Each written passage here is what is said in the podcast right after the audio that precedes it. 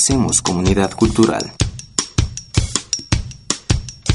Pulso Radio. Hola a todos y todas. Eh, pues nuevamente en esta cita semanal o cuasi semanal, eh, donde pues nuestra intención es eh, hablar acerca de cuáles son esos momentos emprendedores en la actividad profesional que puedo yo estar activando pues desde el momento en que estoy trabajando en una empresa o mejor aún, aún eh, como un estudiante que está en ciernes, que está estudiando una profesión, una licenciatura, una ingeniería y que pues quisiera yo acceder a, a todos estos momentos interesantes de éxito en el entorno laboral. Mi nombre es Javier Pons y esto es Abstract.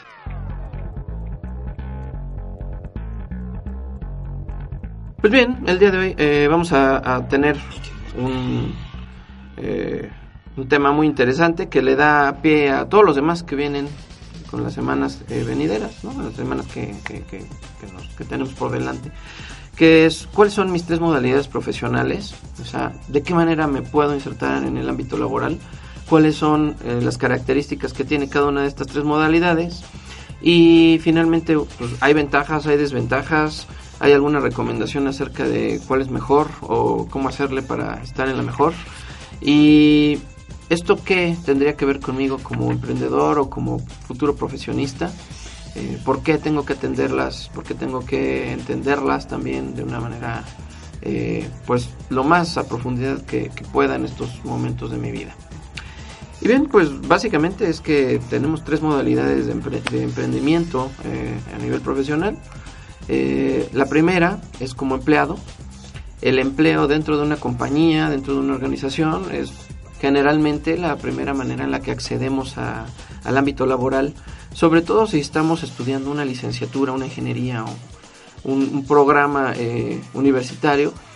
Eh, lo que espero, ¿no? A veces eh, es insertarme en estas empresas que veo en la tele, que escucho en el radio, estos lugares donde parece ser que todo ocurre de manera muy interesante y que le van a dar a mi perfil, pues, un empuje, ¿no? una van a dar eh, pues momentos muy muy eh, vivos de lo que significa ser eh, ingeniero abogado comunicólogo diseñador inclusive pues en el ámbito de las de la medicina o de la arquitectura pues formar parte de una organización ya configurada es una gran decisión es un momento interesante para iniciar mi carrera laboral y sí generalmente es lo que se recomienda ¿no? al, inicio de, mi, de mi desarrollo profesional. Pero, ¿qué es? ¿Cuáles son las bases o de qué se trata? Pues es muy sencillo, ¿no? Ya hay una organización que tiene eh, una conformación, tiene procesos, eh, se encarga de generar productos hacia el mercado, ya sea cualquier tipo, servicios, ideas, eh, procesos o productos de bienes de consumo físico, ¿no? y pues esta organización lo que necesita son empleados. Eh, ¿Estos empleados de qué naturaleza son o qué, es lo que piden? Eh, bueno, cuando estoy tan pequeñito y ando a lo mejor rondando eh, el año o los seis meses de experiencia profesional, o quizá cuando recién estoy ingresando o quiero, quiero tener mi primer empleo, pues lo que piden más que la experiencia y los conocimientos en una empresa piden mi actitud mi actitud de servicio, mi actitud laboral, mis ganas de hacer las cosas, mis ganas de atender a la autoridad, porque bueno, eso es un hecho, en la empresa siempre habrá autoridad de por medio, y entonces eso es en lo que más se fija la gente cuando me quiere contratar. Eh, prerequisito, claro, ¿no? Eh, que tenga yo una compatibilidad en la licenciatura o ingeniería que estoy eh, cursando, pues con el tipo de procesos que llevan en esa organización, ¿no? sería impensable que de pronto pues yo siendo médico este me quiera insertar en un buffet de abogados como un abogado practicante evidentemente no.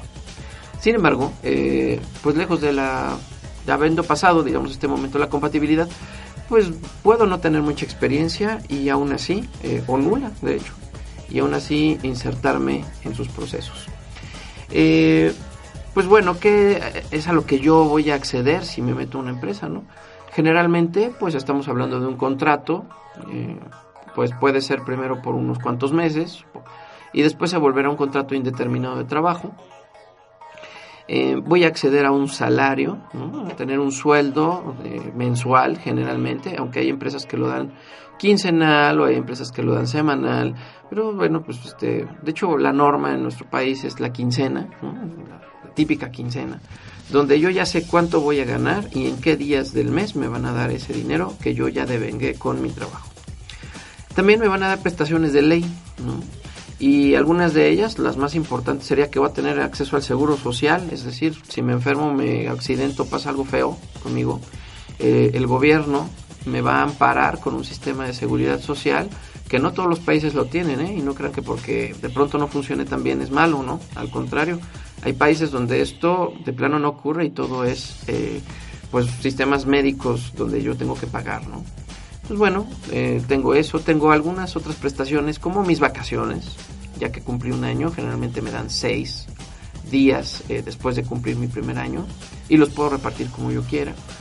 Tengo un horario fijo y se supondría, y la mejor práctica verdad que podemos tener en una empresa es que si me paso de esas ocho horas, ¿no? o de esas cuatro horas por las que me están contratando, pues me deben de pagar mis horas extras eh, al doble o si estamos hablando de un día festivo o de un domingo, al triple.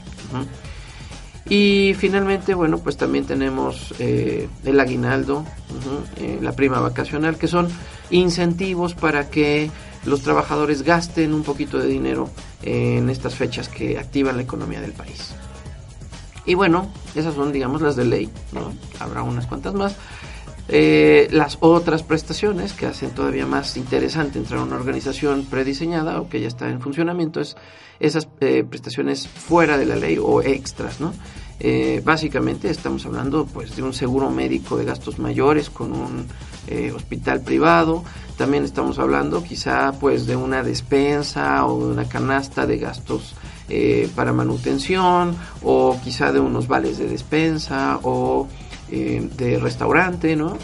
Y como eso podemos añadirle cualquier cantidad de cosas, hasta viajes, membresías a clubs o quizá eh, cuentas de crédito en tiendas de ropa o en lugares deportivos, ¿no?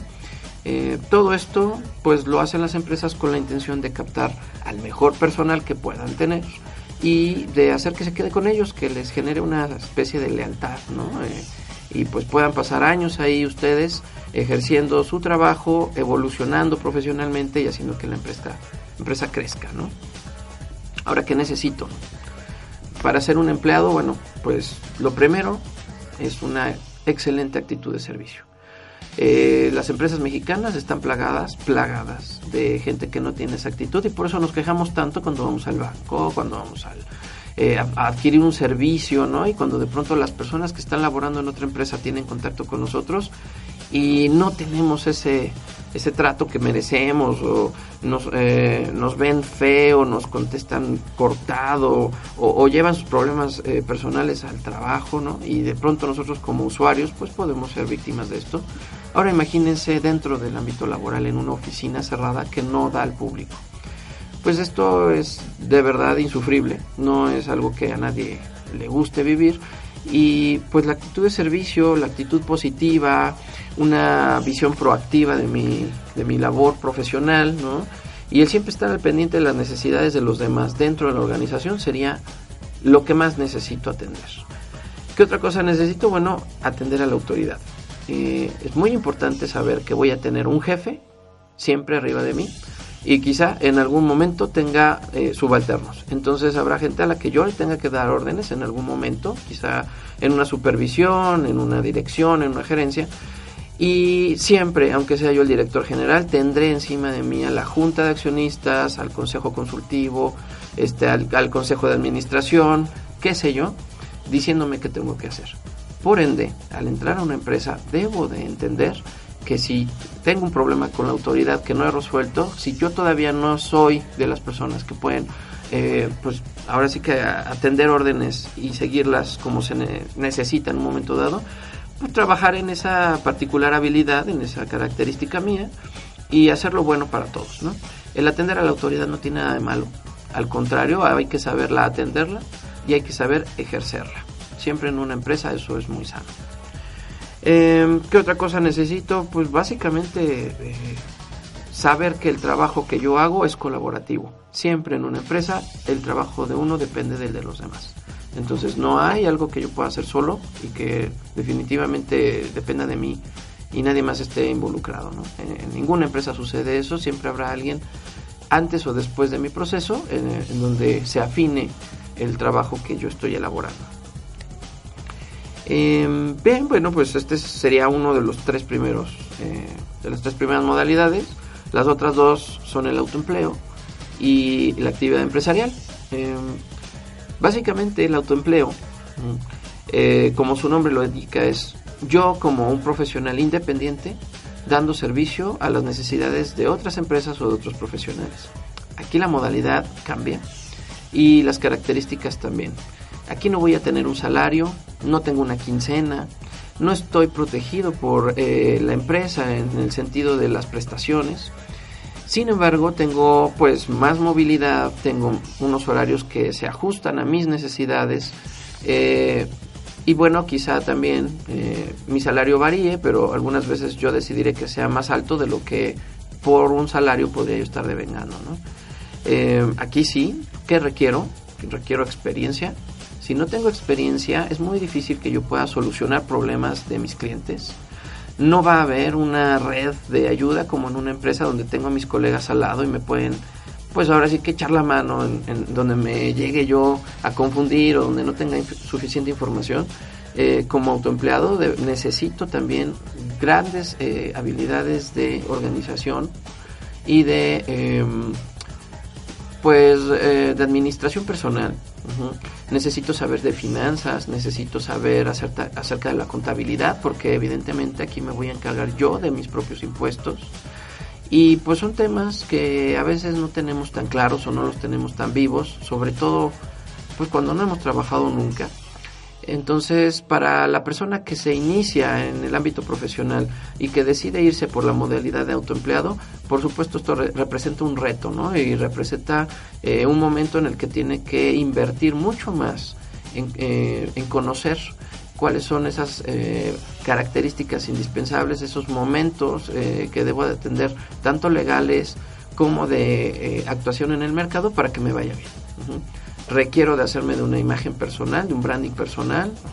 Necesito por lo menos unas tarjetas de presentación. En estos días pues necesito ciertas plataformas electrónicas donde yo podría estarme promocionando, teniendo contacto con mis clientes y pues bueno, un website, un blog o por lo menos una cuenta de mail propia eh, siempre es lo más recomendable. Eh, ¿Cuáles son, digamos, eh, estos lugares donde puedo trabajar? Pues bueno, puedo armar mi oficina en la sala de mi casa, en mi propia recámara.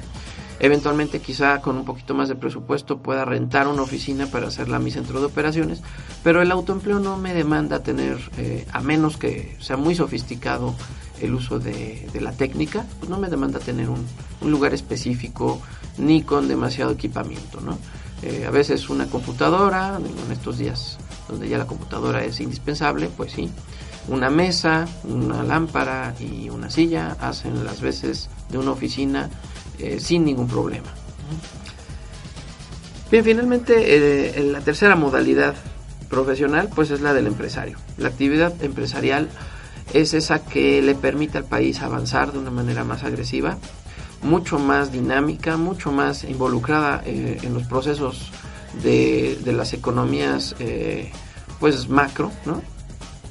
Y cuando yo genero una empresa, bueno, pues entonces sí, no solo requiero la experiencia, también requiero la visión, requiero la actitud de servicio, también necesito liderazgo, necesito una serie de habilidades blandas o soft, eh, soft skills se llaman en inglés, que ya veremos más adelante en, otro, en otra emisión, eh, que son todas estas donde pues yo eh, como persona puedo desarrollarme de manera efectiva ante cualquier problema del ámbito laboral.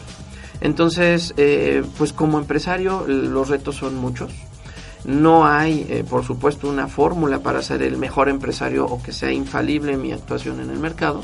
Y eso hace, bueno, que la incertidumbre sea mucho más grande y la, el riesgo de que las cosas no salgan bien, pues mucho mayor.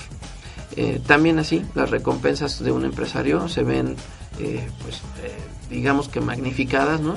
Porque, pues, digamos que no, no, es, no es tan fácil, ¿no? Llegar a ese momento en el que yo tengo una inversión de capital, tengo un lugar donde voy a ofrecer, o una manera, un canal donde voy a ofrecer mis productos, y luego, en la mayoría de los casos, pues requiero por lo menos unos cuantos empleados a los que les voy a estar pagando un salario, un sueldo, o que van a estar colaborando conmigo en la empresa eh, para poderla llevar adelante. ¿no?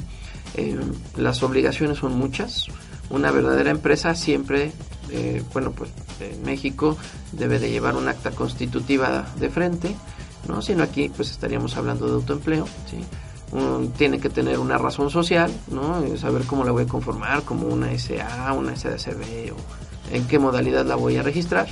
Y eh, pues bueno, eh, encontrar un segmento o un nicho en el mercado donde el producto que voy a ofrecer eh, verdaderamente sea pues representativo y transforme lo que está sucediendo en mi país o en mi comunidad. El éxito empresarial puede ir por la parte económica o por la parte social, que en nuestros tiempos pues está necesaria, ¿no? El emprendimiento social verdaderamente da frutos eh, y a largo plazo, ¿no? Permite procesos sostenibles y mm, cosas muy interesantes que se pueden lograr eh, eh, en el ámbito social donde yo vivo y de ahí transformar ¿no? los que están aledaños. Entonces, bueno, básicamente estas son ¿no? las tres modalidades de empleo o las tres modalidades de desarrollo profesional que puedo tener Aquí pues algunas recomendaciones. Mm, ¿Cuál sería la mejor para alguien como yo, que quizá estoy ahorita en apenas un semestre, quizá intermedio de mi licenciatura o de mi ingeniería? Y donde pues de pronto yo lo que quisiera es uh, pues acceder al mundo profesional eh, exitosamente, ¿no? Bueno, la recomendación siempre será la misma, por lo menos de parte de un servidor. Eh, requieres experiencia, métete a una empresa. Una empresa te va a dar los lugares, los momentos y las relaciones interpersonales que necesitas para poder ampliar esa visión que tienes de ti mismo en un ámbito social, profesional, donde, bueno, pues desafortunada o afortunadamente hay una constante y que esa no existe en las escuelas, no existe en mi vida anterior a este desarrollo emprendedor profesional, que es el dinero. El dinero a la gente le significa muchísimas cosas y siempre será el dinero la constante por la cual esas interrelaciones profesionales eh, pues eh, se van a llevar a cabo de manera exitosa o no. Por lo tanto necesito entender esto y eh, pues también saber que las personas en una empresa me van a ayudar, ¿no? a desarrollar estas habilidades blandas que quizá todavía no tengo y que quizá no pude aprender en el transcurso de mis primeros años, eh, sobre todo en la capacitación profesional o en, todos estos momentos eh, universitarios que llegó, eh, que llevó hasta la fecha. ¿no? Así que la primera recomendación sería, pues empezamos por empleo. Vayamos a buscar un lugar en una compañía, una pyme, ¿por qué no?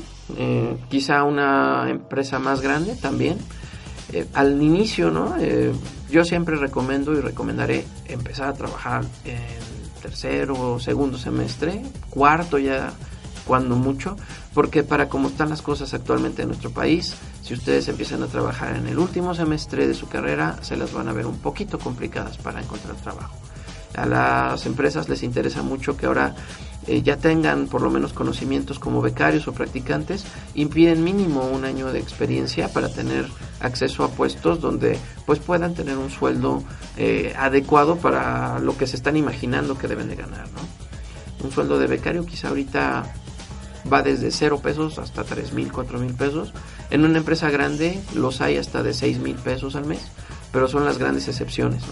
Y si quiero yo acceder a un puesto mucho más allá, como un junior, un analista o algo por el estilo, donde los sueldos rondan los 10 mil pesos en adelante, necesito ese año de experiencia por lo menos trabajando con otras personas y llevando a cabo proyectos exitosos. Em, otra recomendación, eh, pues si quieren lanzarse al mundo empresarial, bienvenidos. Eh, a México le hace falta empresarios jóvenes con mucho ímpetu y con muchas ganas de triunfar. Sin embargo, pues sí es indispensable que se centren en este aprendizaje del management, de los negocios, de las finanzas, de cómo funcionan los mercados. Eh, no pueden pensar que una buena idea se va a traducir en un buen negocio nada más porque les van a prestar dinero para hacerlo. Así que pues en estas habilidades de eh, gestión de procesos, eh, de finanzas, de un poco de recursos humanos y sobre todo de marketing, pues seguramente su negocio no va a ser tan buen negocio. O van a vérselas muy difíciles y van a pasar muchos más meses o quizá años eh, de los que deberían de suceder para que ese negocio tenga éxito. Em, finalmente, bueno, para los que buscan pues ser freelancers, que en algunas disciplinas es muy común, eh, y que les gustaría, bueno, tener su propio horario y hacer su, su propia actividad profesional, la recomendación eh, aquí sería, primero vayan a Hacienda, dense de alta, eh, al mismo tiempo que hacen esto, generen networking. Es importantísimo para un freelancer o para un eh, autoempleado, ¿no? Eh, que pues conozca suficientes personas que lo vayan contactando con otras para tener proyectos vivos. No piensen que con tener un proyecto suficiente, un freelancer de éxito al principio, ¿no? A lo mejor tiene cinco o seis proyectos en simultáneo. Y con el tiempo se va haciendo de mejores marcas, de mejores productos a los que va a atender por ende pues, a mejores empresas o digamos con más solvencia y pues de pronto ya tendremos que un solo proyecto nos puede dar eh, estabilidad económica hasta por un año más. Pero esos eh, son los proyectos digamos a los que tenemos acceso con un poco más de experiencia.